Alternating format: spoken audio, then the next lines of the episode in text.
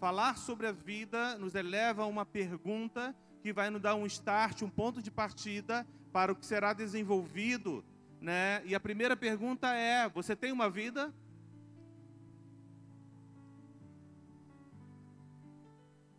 Essa pergunta, ela vem nos trazer luz e esclarecimento no que aconteceu com Adão.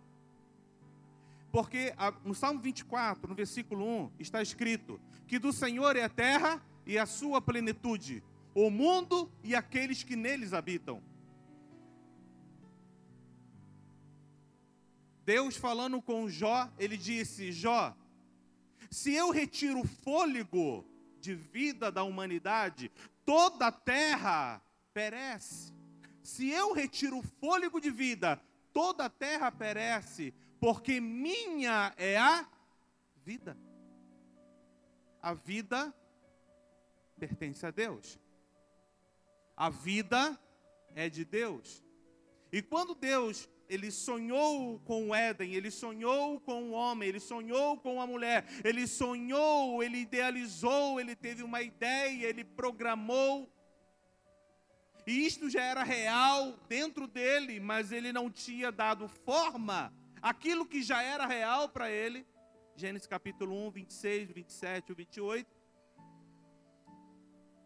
Ele só vem dar no versículo, é, se eu não me engano, aí no versículo, capítulo 2, versículo 7, em que ele soprou na narina do homem, o homem foi feito alma vivente. Ali ele transferiu e deu vida ao homem ali de forma efetiva. O homem, ele recebeu a vida de Deus e foi feito alma vivente.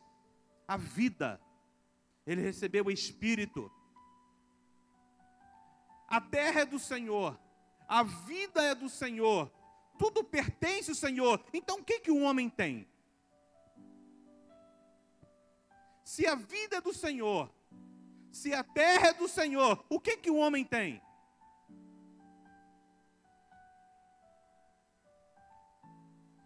Quando Deus criou todas as coisas, Ele formou tudo por leis. Tudo foi por leis. Existe lei para o vento, existe lei da distância do Sol para a Terra, existe lei da distância das estrelas, dos movimentos de rotação, do movimento de translação, que gera dias e noite, que gera é, as rotações e as estações. Tudo foi criado por lei. E a lei que rege a vida, ele disse ao homem: Te libero o acesso à árvore da vida. A árvore da vida era um acesso livre. E de toda a árvore que havia no jardim, com exceção da árvore do conhecimento do bem e do mal. Então foi instituído uma lei que vetava que proibia o acesso a comer. Então, como a vida é de Deus, e Ele colocou e instituiu leis que regulavam todas as coisas, Ele falou: olha, existe uma lei, e essa lei que você não pode comer, porque no dia que dela comer, haverá uma consequência, e a consequência é a morte. O homem conhecia a morte por teoria, porque ele nunca tinha vivido a morte, ele não sabia o que era a morte. E a morte dói. Dói. Quem já não perdeu um ente querido? É verdade ou não é? A dor da separação, a dor da perda, a dor da ausência. O homem não sabia o que, que iria desencadear mediante a quebra desta lei. Porque naquele momento, quando induzido pela serpente, ele achou e ele acreditou que ele tinha uma vida. E quando ele achou que ele tinha uma vida, ele entendeu que ele poderia conduzir os seus passos. Ele entendeu que ele poderia fazer o que ele queria e que ele não precisava mais de estar sobre a égide ou direção ou governo daquele a quem deu a vida a ele. Então ele entendeu que, como a vida é minha, Alguém já ouviu isso? a vida é minha. Adão achou que a vida era dele. E quando ele entendeu que a vida era dele, ele transgride. E quando ele transgride, ele fere um princípio, ele fere uma lei. A lei agora cobra ele.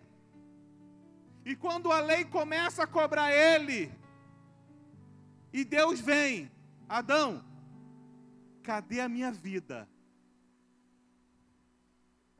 Não, Deus, é que, Adão, cadê a minha vida? A vida não é tua, cara, a vida é minha. Foi eu que te dei. E eu te dei uma vida eterna. Eu te dei uma vida perfeita. Mas agora, com a sua desobediência, você perde a vida que eu te dei. E por consequência da transgressão, o que você tem agora é uma vida perecível. Perecível.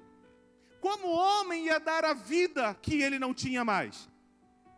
Quando não, não poder, o homem não poderia devolver a vida a Deus, o homem se torna devedor. E agora, para poder cumprir a lei, ele estava agora sujeito à morte. Porque o homem estava sujeito à morte? Porque não tinha uma vida perfeita para devolver a Deus.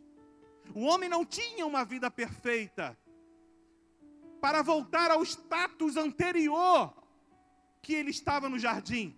Por isso está escrito que todos pecaram. E foram quê?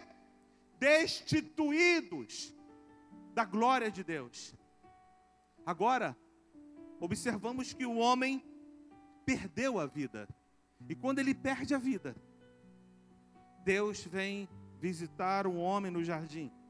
E quando ele visita o homem no jardim, e ele chama o homem e começa a ter um, um diálogo com ele, é, por causa disso, o homem foi amaldiçoado, a terra foi amaldiçoada, todos os seres que se relacionam com a terra sofreu a consequência da maldição pela desobediência e o homem fica em débito. Porque o homem não tem uma vida para devolver a Deus que a perdeu. Aí o próprio Deus fala o seguinte: olha, para nós nos relacionarmos a partir de hoje, eu quero a minha vida perfeita. Eu quero a minha vida perfeita. Você não se chega diante de mim sem a minha vida perfeita. Aí o próprio Deus institui que deverá pegar um animal. Um animal. Porque sem derramamento de sangue não há remissão de pecado. Porque no sangue está a vida. Aí o próprio Deus institui que se pegasse um animal, e esse animal, ele teria que ser perfeito, sem mácula. E todo aquele deveria colocar a mão sobre o animal e transferir para o animal toda a sua culpa. E receber do animal toda o quê? A purificação, a perfeição que ele simbolizava. E dessa forma, eles poderiam se relacionar com Deus, porque não teria como o homem se apresentar diante de Deus. Isaías capítulo 59, versículo 2 diz: Que os vossos pecados fazem separação entre vós e os vosso Deus, e as vossas iniquidades encobrem o seu rosto, para que vos não ouça. Nós não tínhamos como nos apresentar diante de Deus, porque nós éramos devedores sobre a égide da lei que nos cobrava uma vida e como não tínhamos, sujeito à morte. E a única forma de nós nos relacionarmos com Deus era por intermédio de um sacrifício que nos apontava para o Cristo que viria, que nos apontava para o sacrifício perfeito. Mas enquanto isto não acontecia, era necessário que eles sacrificassem uma vida em substituição pela sua. Em substituição pela sua. Agora você vai entender por que era o sacrifício no Antigo Testamento.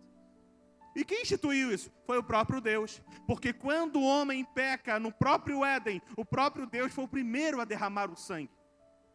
Quando ele sacrifica o animal e com a pele daquele animal, ele cobre o homem que estava nu. No capítulo 3, no versículo 21, temos aí a primeira menção do sacrifício no Antigo Testamento. No capítulo 3, no versículo 22, eu queria ler com você. Gênesis capítulo 3, no versículo 22.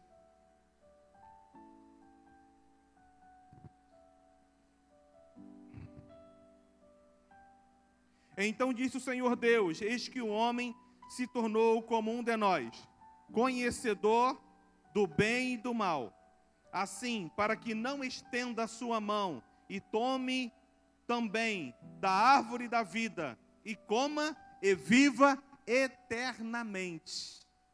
Aí o que, que aconteceu? O Senhor Deus, por isso, lançou para fora do jardim do Éden. O caminho foi fechado. O caminho para a vida ao qual o homem vivia e tinha antes da desobediência foi fechado. O homem perdeu o acesso à vida. Porque agora o homem estava caído. E ele não tinha uma vida para devolver a Deus.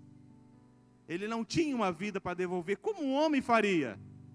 Não tinha como. O homem estava condenado. O homem naquele momento ele estava o quê? Condenado. E o que o absorvia era alguém que morreria no lugar dele. E isso foi acontecendo ao longo dos anos, dos séculos, por uma determinação do próprio Deus, por intermédio dos sacrifícios. Encontrando em Gênesis capítulo 4, do versículo do 1 ao 4, um homem chamado Abel realizando o primeiro sacrifício.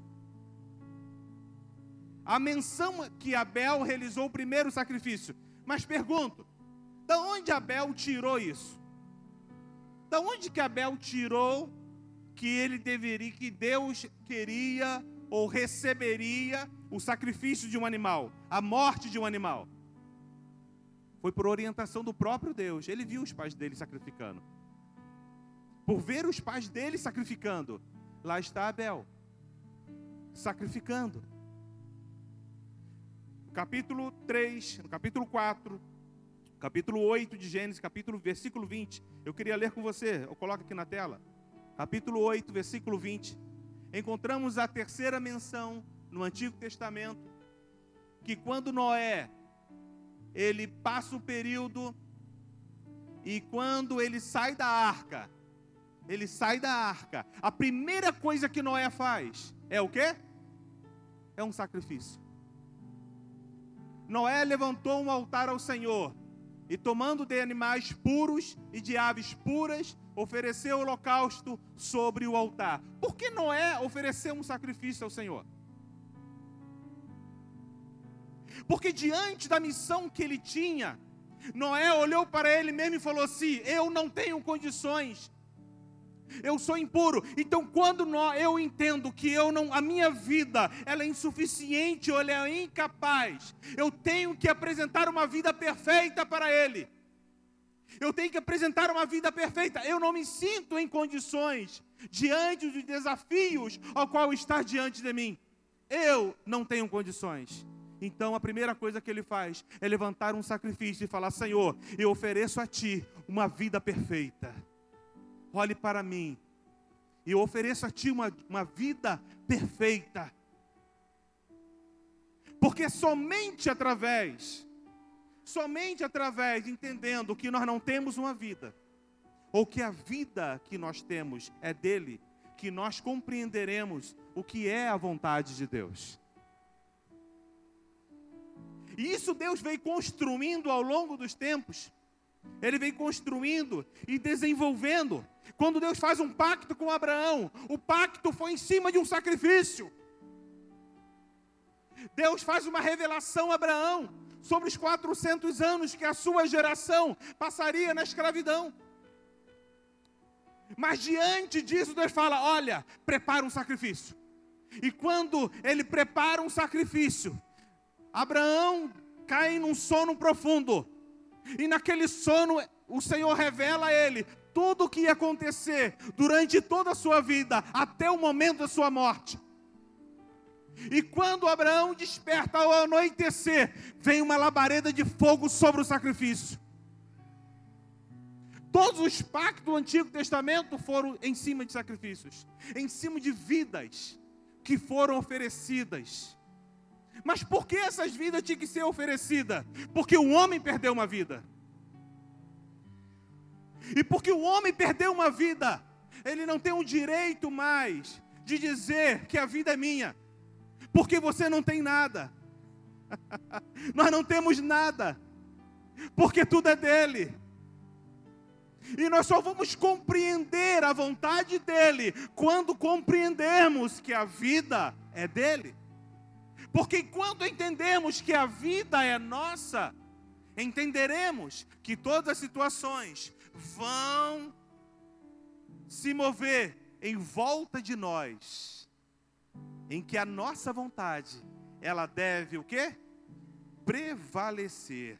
Gênesis capítulo 15, do 1 ao 18. Você pode anotar aí e ler em outro momento, mas eu quero ler Êxodo capítulo 24. Êxodo capítulo 24, teria como colocar aqui na tela? Êxodo capítulo 24, versículo 1 ao versículo 8.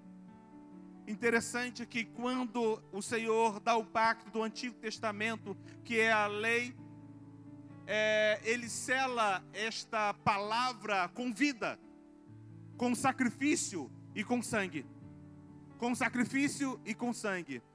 Deus disse a Moisés: Subam para junto do Senhor. Você, Arão, Nadab, Abiú e setenta dos anciões de Israel, e adorem de longe. Pode avançando. Só Moisés se aproximará do Senhor, os outros não se aproximarão, nem o povo subirá com ele. 23. Moisés foi e transmitiu ao povo todas as palavras do Senhor e todos os estatutos. Então todo o povo respondeu a uma voz e disse: Tudo o que o Senhor falou, nós faremos. 4. Moisés escreveu todas as palavras do Senhor e, tendo se levantado de manhã cedo, edificou um altar ao pé do monte e ergueu doze colunas, segundo as doze tribos de Israel. 5. Moisés pegou a metade e enviou alguns jovens dos filhos de Israel, os quais ofereceram ao Senhor holocaustos e sacrifícios pacíficos de novilhos. 6. Moisés pegou a metade do sangue e o pôs em bacias, e a outra metade aspergiu sobre o altar. 7. Depois pegou o livro da aliança e o leu para o povo, e eles disseram: tudo o que o Senhor falou, nós faremos e obedeceremos. O que, que estava acontecendo? Deus estava selando uma aliança com o povo, dizendo para ele: Olha, eu tenho um propósito com vocês, eu tenho um plano com vocês, e a vida que vocês têm, essa vida é minha.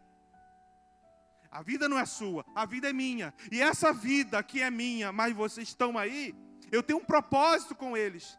E eu estou revelando o meu propósito para com vocês, para que vocês façam e vivam para fazer a minha vontade.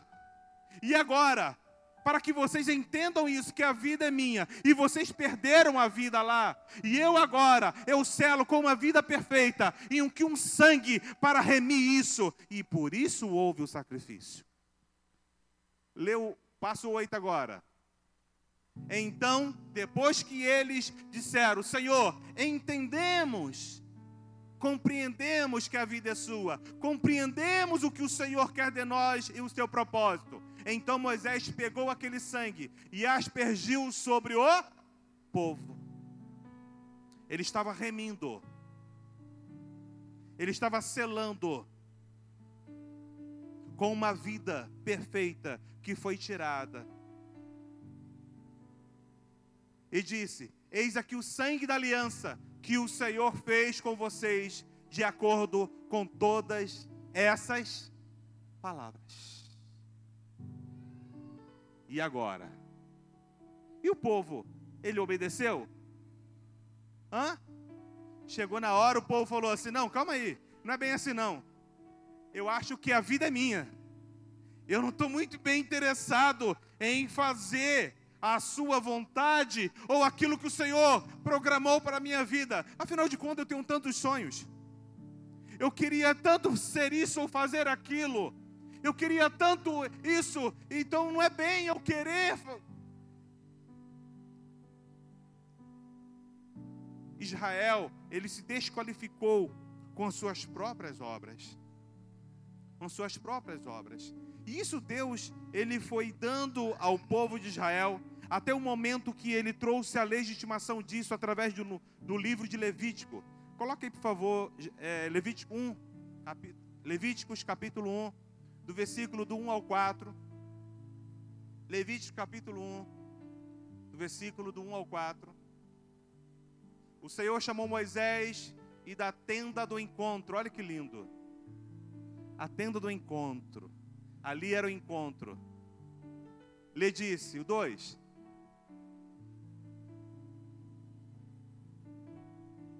Fale aos filhos de Israel e diga-lhe: quando alguém trouxer oferta ao Senhor, traga o animal do rebanho de gado ou do rebanho de gado miúdo. 3. Se a oferta for holocausto do rebanho de gado, o homem trará um macho sem defeito. E ele o trará à porta da tenda do encontro, para que o homem seja aceito diante do Senhor. 4. Porá a mão sobre a. Botar a mão sobre a. Para que seja aceito a favor dele para a sua expiação. Aí como é que era? Pega a cabeça, colocava a mão na cabeça e começava a falar: Eu sou um ladrão, adúltero, fofoqueiro, eu roubei, eu fiz isso, eu sou aquilo, eu sou mentiroso, eu sou 71, eu sou maldizente, eu sou isso, eu sou aquilo, e botava a mão na cabeça e transferia para a cabeça o quê? Todas as suas mazelas, todos os seus as suas podridões, transferia tudo para a cabeça. E naquele momento de transferência, ele estava transferindo todo aquele homem podre que ele era para a cabeça. E aquela pureza daquele animal estava vindo para ele. E agora, aquele animal simbolizava quem? Ele. E o salário do pecado é o quê? Agora o animal tem que morrer. Porque a vida perfeita veio para mim. E a minha vida imperfeita tem que morrer. Quem é o cabeça? Quem é o cabeça? É Cristo. E Ele levou sobre si todos os nossos pecados.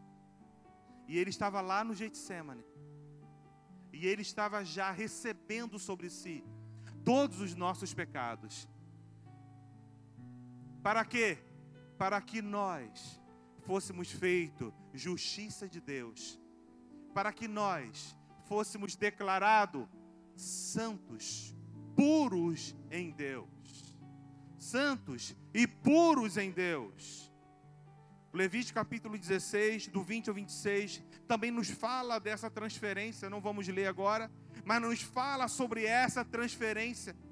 Que aqui não haveria um sacrifício, aqui o bode, ele teria que ser solto no deserto. E no deserto, ele teria que morrer no deserto, num lugar de solidão, distante do acampamento. Mas o ato da transferência era o mesmo. O ato da transferência era o mesmo. E por que isto tudo era necessário, pastor? É porque nós perdemos a vida. E a vida que tínhamos, quem nos deu foi Deus. E na plenitude dos tempos, Deus chamou o homem chamado João Batista como precursor do Messias. E quando ele avistou Jesus, já próximo já do início do seu ministério, ele teve uma revelação do Espírito. E ele proclamou algo. E ele falou: Eis aí o Cordeiro Eis aí o Cordeiro de Deus, que tira o pecado do mundo. Vamos lá? João capítulo 1, versículo 29. João capítulo 1, versículo 29. Bota aí para mim, por favor. João 1, 29. Depois bota João capítulo 1, versículo 4 e 5. No dia seguinte, vendo que Jesus vinha em sua direção, João disse: Eis aí o Cordeiro de Deus, que tira o pecado do mundo. Ele está dizendo: Olha, aí está a vida perfeita, o Cordeiro perfeito, aquele que absorverá, aquele que assumirá, aquele que irá receber todas as vossas mazelas, todos os vossos pecados, e ele será o sacrifício em teu lugar. E a vida perfeita dele virá para você, e ele será sacrificado por causa dos seus pecados. E quando ele fala e aponta para o cordeiro, ele está dizendo que tudo que foi feito no Antigo Testamento, tudo com relação a animais, nos apontava justamente para ele. Todos os sacrifícios eram sacrifícios passageiros, porque é impossível que sangue de bodes, que sangue de touros pudesse apagar pecados, justificar o homem, ou remir o homem de uma vez para sempre do pecado, mas por meio de Cristo, nós tivemos acesso à justificação de uma vez para sempre, porque Ele foi o último, o perfeito e o definitivo sacrifício. João capítulo 1, versículo 4. Coloca na tela, por favor. João capítulo 1, versículo 4. A vida estava nele, e a vida era a luz dos homens. Quando João ele teve uma revelação, ele ele reporta ao princípio. Ele diz que no princípio era o Verbo, e o Verbo estava com Deus, e o Verbo era Deus. Ele volta ao princípio. E quando ele fala do princípio, que é o próprio Cristo, ele diz que a vida estava nele. Porque a vida estava nele, porque ele era a árvore da vida. O próprio Cristo era a árvore da vida. Por isso que a vida estava nele. E quando o homem ele perde a vida, ele perdeu o acesso à árvore da vida, ele perdeu o relacionamento com Deus. Por isso que o caminho foi fechado. O caminho foi fechado. E a vida era o quê? E a vida era a luz dos homens. Aqui vemos uma diferença daqueles que entendem que a sua vida é de Deus e aqueles que entendem que a sua vida é dele. A vida é minha. Porque a luz é diferente do sol. Porque quando, pela ordem das coisas, quando Deus criou a luz, Ele não tinha criado ainda o sol. Porque os luminares foram criados no segundo ou terceiro dia. Primeiro foi criado a luz, depois foi criado o sol. No livro de Eclesiastes, é, há uma revelação que debaixo do sol só há sofrimento na vida. Debaixo do sol só há sofrimento na vida. E há muitas queixas da vida, do sofrimento, debaixo do sol. Aqueles que entendem que a sua vida é dele, esses estão debaixo do sol. Mas aqueles que estão debaixo da luz, aqueles que estão debaixo da luz, é porque entendem, é porque entendem que você não tem uma vida, mas a sua vida é de Deus. Porque a vida estava nele e a vida era a luz dos homens. Então sai debaixo do sol e vem para debaixo da luz, porque debaixo da luz nos fala de uma revelação da graça de Deus que revelará e mostrará o propósito de Deus, a revelação dele para a vida que ele te deu. Para que você sonhe e viva não a sua vida, mas a vida que ele sonhou para você. Não a vida que você programou, porque o coração do homem tem seus planos, mas do Senhor vem a resposta da boca. O coração dos planos é a vida que você acha, mas a resposta da boca é a vida que ele sonhou e programou para você.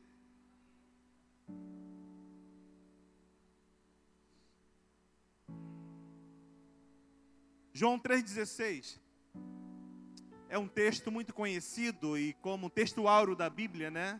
Porque Deus amou o mundo de tal maneira que deu o seu Filho unigênito, para que todo aquele que nele não pereça, mas tenha a vida eterna. Tenha a vida eterna. Eu não tenho como compreender a vontade de Deus se eu não entendo que a vida é de Deus. Vem aqui, pastor Jota. Vem aqui. Ah, rápido. Imagine uma coisa. Se eu, aqui está o pastor Jota, aqui está o pastor Alexandre. Se eu entendo que a vida é minha, que agora ele é Deus. Se eu entendo que a vida é minha, eu não tenho como compreender a vontade de Deus para a minha vida, porque temos interesses distintos. Porque eu acho que a minha vida está dentro dos meus controles, dentro daquilo que eu quero. Eu não vou conseguir compreender isso.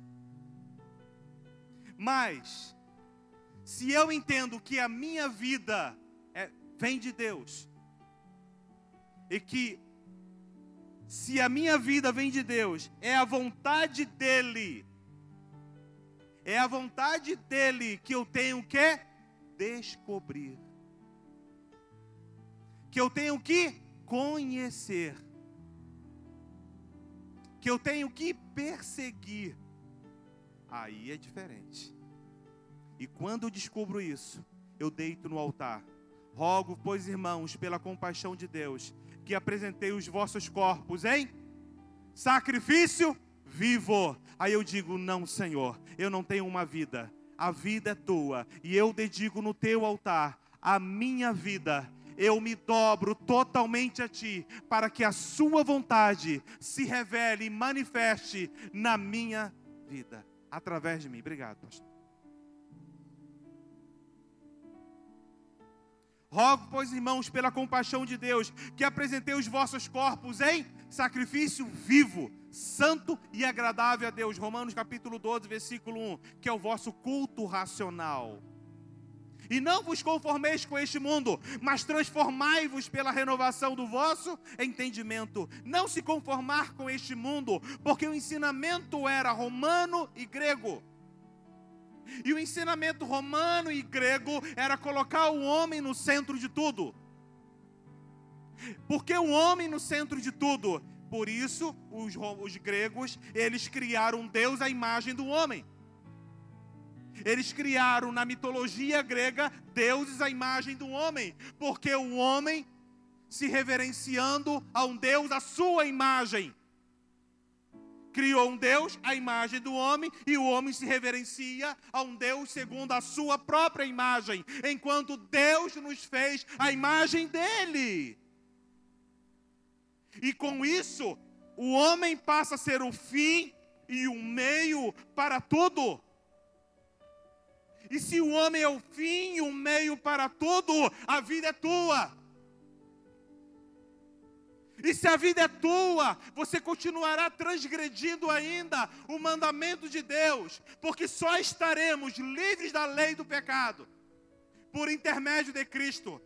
Mas para ter a vida que Cristo dá, eu não posso mais ter a minha vida, eu tenho agora que me dobrar no altar e dizer: Eu não tenho uma vida, mas a vida é sua.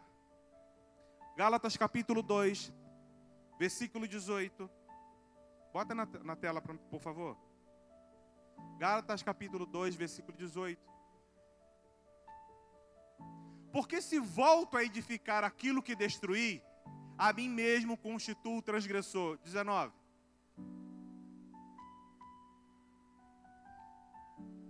Porque eu, mediante a própria lei, morri para a lei, a fim de viver para Deus. Estou crucificado com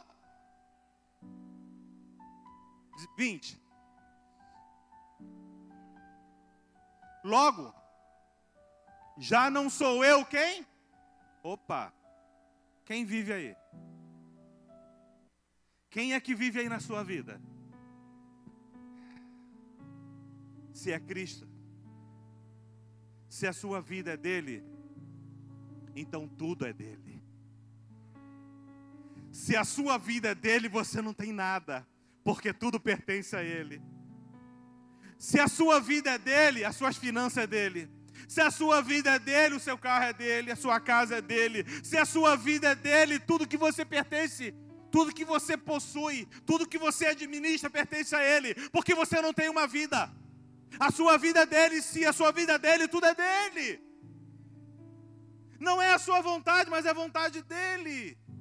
Aí Paulo fala: olha, já não vivo mais eu, mas Cristo vive em mim. Mas e, e, a, e esse viver que agora tenho na carne, viva pela fé no Filho de Deus, que me amou e se entregou por mim. Ele deu a vida dele por mim. E nessa substituição, nessa morte substitutiva, foi feita uma transferência. Qual transferência foi essa? E isso para mim é muito claro, porque é como se fosse um julgamento de júri. Ok? Deuteronômio capítulo 25, versículo 1, está escrito assim: Quando houver contenda entre vós e vierem a juízo, ao justo justificarão, mas ao injusto condenarão. A situação de toda a humanidade era de pura o quê? Condenação. Então imagine um júri. Não sei se todos aqui já tiveram em um júri. Aqui está toda a humanidade representada sentada. Para ser o quê? Condenado. Qual é a condenação? A desobediência à lei por perder a vida eterna. Por perder a vida. E a condenação é a morte. Aqui está todos nós sentados. Aí vem alguém que nunca cometeu pecado. Vem alguém puro e fala o seguinte: Você perdeu a vida e agora eu volto para devolver aquilo que vocês perderam. Nos tira daquela situação, daquele, daquela cadeira e senta no nosso lugar. E pega o seu manto de justiça, pega o seu manto de pureza e santidade e nos reveste e nos cobre. E ele senta e assume uma culpa que não é dele. E é trazido sobre ele todos os nossos pecados enfermidade, tudo, as maldições sobre a terra, sobre a natureza, sobre tudo, recaiu sobre ele. Mas a lei da morte era o pecado. Mas ele morreu sem pecado, então ele venceu a lei, ele venceu a morte e por isso ele ressuscitou. E ele restaurou a vida que nós perdemos lá no início. Mas agora ele diz o seguinte: Eu tenho a vida, e eu sou o caminho. Eu sou a verdade e eu sou a vida. O caminho que foi interrompido para a árvore da vida está aberto, porque eu sou novo e vivo o caminho e todo aquele que vem a mim terá a vida de volta. Ele é o acesso. Então, quando nós entramos por Ele, que é o próprio Cristo, temos acesso por Ele, temos a vida. Aí vem o entendimento que eu não tenho mais uma vida, porque a vida que eu tenho é dele. A vida perfeita que eu tenho é dele. Então não é você que comanda, meu irmão, porque tu está morto. Aquele outro homem está morto. A vida dele. E se a vida é dele, você vai entender o que é a vontade dele. E se a vida é dele, tudo convergirá para ele, porque dele por ele são todas as coisas. Se a vida é dele, o patrimônio é dele, o carro é dele, tudo pertence a ele. E tudo convergirá para o propósito dele. Para quê? Para a nova vida que ele gerou em você. Se eu quero estar em Cristo e não assumo que a vida é dele, eu vivo um dualismo. E esse conflito de identidade entre a guerra entre o bem e o mal, o novo homem e o velho homem, me gera um conflito. Me gera um conflito. E quem vai vencer, pastor? Nessa guerra? Quem você alimentar mais. se você alimenta o teu espírito, se você alimenta o teu espírito, você vencerá. Mas se você alimenta a tua alma para satisfazer as suas próprias vontades, ela vencerá. A mulher samaritana, quando chegou no poço, e Jesus falou: Olha, se tu beber dessa água que eu te dou, você nunca mais vai ter sede. Aí ela pensou o quê? Opa, beleza. Venho aqui todo dia, ao meio-dia, a hora que ninguém está me vendo para poder pegar água. Se eu pego a água, resolvo o meu problema. Me dá dessa água, porque ela pensou nela. Ela pensou nos seus interesses, ela pensou na vida dela, ela pensou na melhor comodidade para ela, ela pensou nas circunstâncias. Ó, oh, porque ela achava que a vida era dela. Aí Jesus, ah, né? Você está querendo vir a mim pelos seus próprios interesses, mas Deus tem uma isca para cada egoísta. Então tudo bem, vai me chama teus maridos, o teu marido. Me chama o teu marido. Ah, Senhor, não tá, você não tem marido não. E quando o Senhor revela o coração dela, quando o Senhor revela, o que, que acontece com o balde? Ela deixa o balde, ela fica impactada, a palavra pega ela por dentro, ela não está preocupada com a água que ele falou. O que ela está preocupada é manifestar agora uma fonte que está jorrando dentro dela. Uma vida que agora ela entende o propósito para qual ela foi criada, para qual ela foi chamada. Ela não se preocupou com ela, ela se preocupou em ir para uma cidade e anunciar para toda a cidade que há um profeta ali que há um profeta. Ela entendeu o propósito dela. Uma mulher que veio com interesses pessoais. Mas quando foi pega pelo Espírito, ela largou o balde, largou tudo ali. Não estava mais preocupado com coisas, mas preocupada em fazer a vontade daquele que lhe deu uma nova vida. Perdemos a vida lá no Éden por causa do pecado, mas assim como pelo homem entrou o pecado no mundo, mas em Cristo isto foi ressuscitado, restaurado, reconciliado, e essa vida está em você. Essa vida está em você. Então valorize isso, porque você já tem a vida eterna.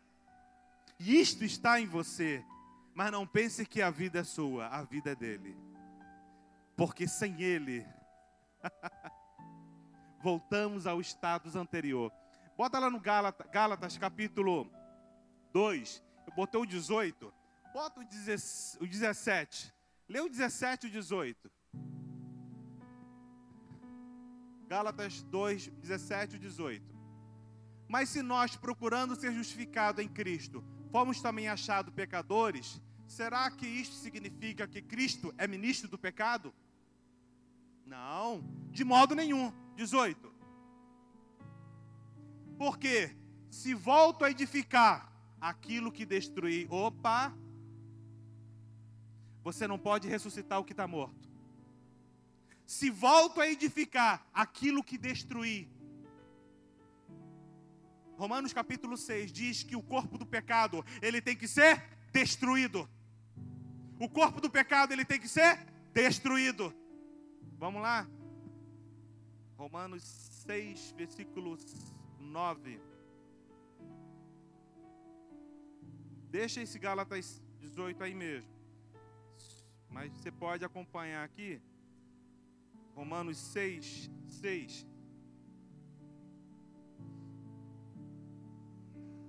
Sabendo isto, que foi crucificado com ele nosso velho homem, para que o corpo do pecado seja destruído e não sirvamos o pecado como escravos. Aí Paulo fala: porque se volta a edificar aquilo que é destruir, a vida que foi gerada em você, isso só pode ser feito através de Cristo.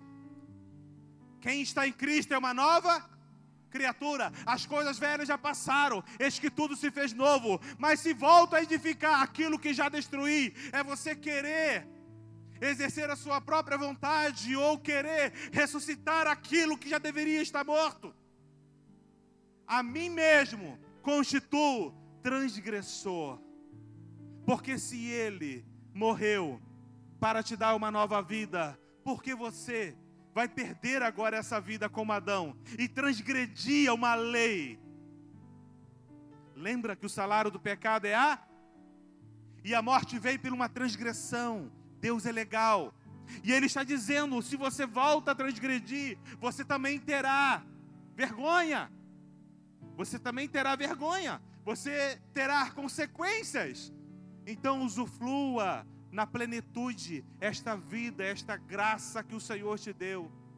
Esta graça que ele nos deu. E se você ainda não tem, este é o dia aceitável. Este é o dia aceitável, porque não há outro caminho que possa te conduzir à vida eterna. E esta vida eterna, ela começa aqui.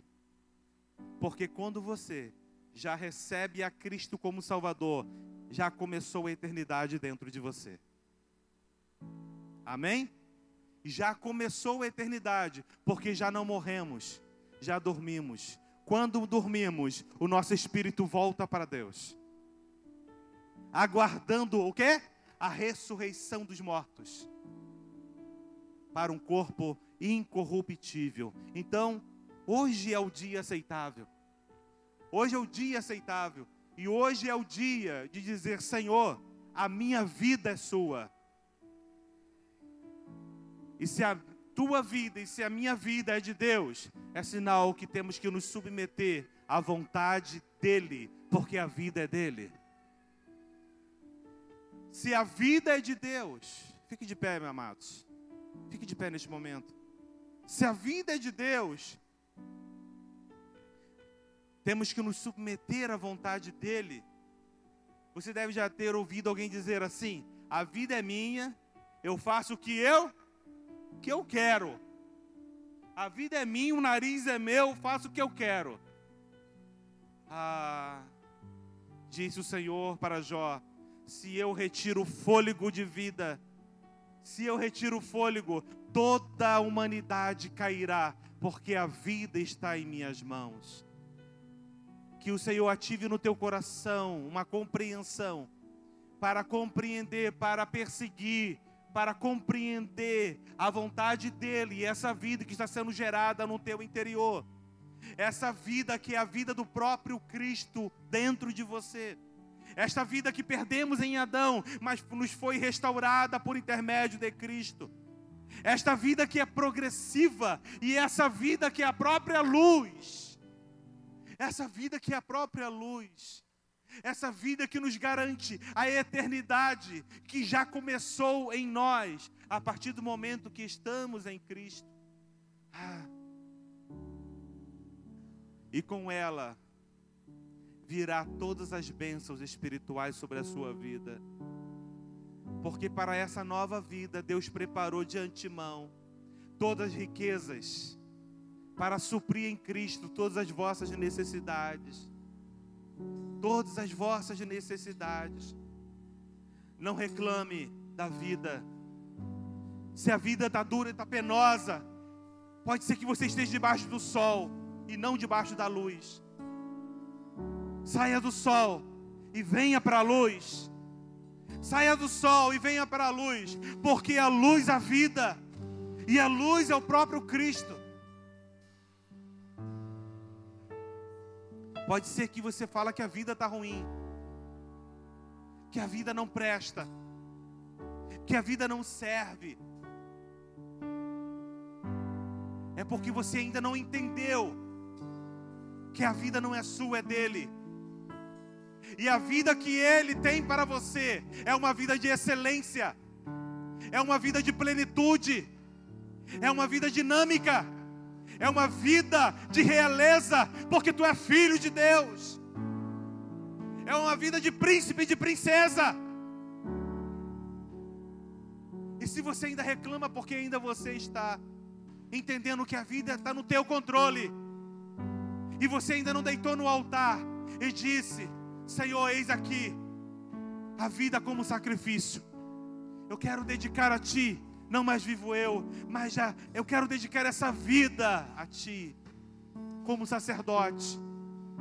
Ah, diga para o Senhor neste momento: diga, Senhor, a minha vida é Sua. Diga para Ele: a minha vida é sua, Senhor. Eu vou perseguir em fazer a Sua vontade. Eu vou perseguir em conhecer a Sua vontade para a minha vida, para esta vida. Oh, Senhor, não eu, não a mim, Senhor, mas ao Teu nome a glória. Que os meus passos sejam guiados, ó Pai, por Ti, no trabalho, na escola, na rua, em todos os projetos. Que seja a Sua vontade que prevaleça sobre a minha vida. Peça ao teu ao Espírito Santo nesta noite, para que domine sobre a tua alma, para que ela se aquete. Aleluia. E você não vai sentir peso em fazer a obra. Você não vai sentir peso. Você não vai sentir peso. Aleluia. Em ganhar almas para Cristo. Você não vai sentir peso em desenvolver o ministério. Sabe por quê? porque isto é o sacerdócio da vida que está sendo gerada em você. Se está pesado, se está reclamando, é porque você está com a força do seu braço ainda. Deixa essa vida gerar em você. Deixa essa, deixa essa vida, permite que essa vida gere em você.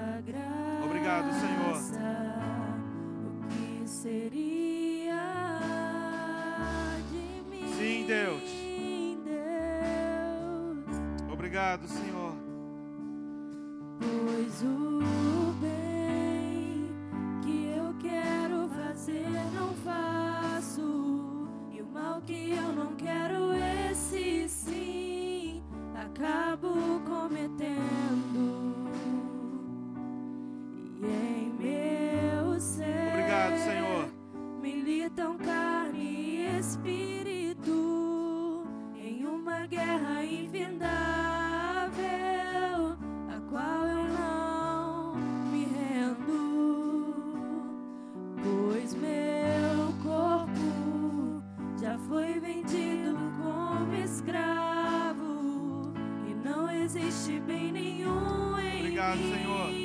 apenas o pecado. Mas eu sei que no tocante ao meu interior tenho prazer na sua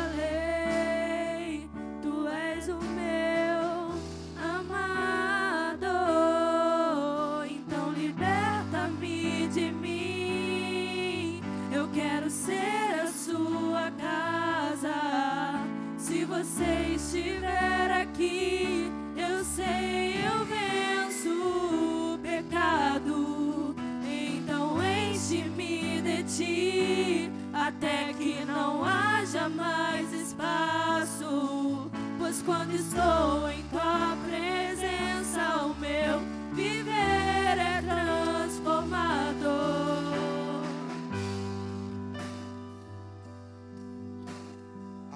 Aleluia. Põe a mão no seu coração. Eu quero orar com você neste momento.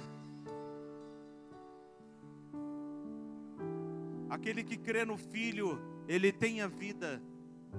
Porque somente através do Filho é que temos acesso a essa vida. Deus deu a vida ao homem, o homem perdeu. Deus voltou de novo na terra em Cristo. Deus voltou de novo na terra para dar novamente a vida que o homem perdeu, para devolver ao homem aquilo que ele perdeu, e para voltar ao homem no ambiente que ele saiu. Porque como o homem foi destituído em Cristo, nós fomos instituídos novamente nesse ambiente, nesse jardim, nessa graça e nessa glória. É o que Deus reserva para você nessa nova vida. E você deve viver isso na plenitude do Espírito. Por isso eu quero orar pela, pela sua vida, para isso que seja ativado em você, para que essa nova vida seja ativada no seu coração, que cesse a murmuração na sua vida, porque a murmuração vai acontecer, porque ainda tem alguém gritando dentro de você. Tem alguém gritando, e quem está gritando é o seu eu, é a sua alma. Quem está gritando é essa vida que era para ter morrido, porque as coisas não estão do seu jeito, não está do seu agrado. Você está insatisfeito, está ferido, mas quando você entender essa vida, Paulo falou: Ah, eu já estou sendo oferecido como aspersão. Eu já estou sendo oferecido. Combati o bom combate, acabei a carreira e guardei a fé. Não havia murmuração nem queixa, porque a vida que ele estava vivendo, ele entendia que até a morte dele estava dentro do propósito de Deus. Até a morte dele estava dentro do propósito. Aleluia! E quando você não entende o propósito nem a vida, você murmura e reclama. Você murmura e reclama, mas nesta noite, pelo poder do Espírito, que isso te pegue por dentro, te traga uma restauração de entendimento, em nome de Jesus.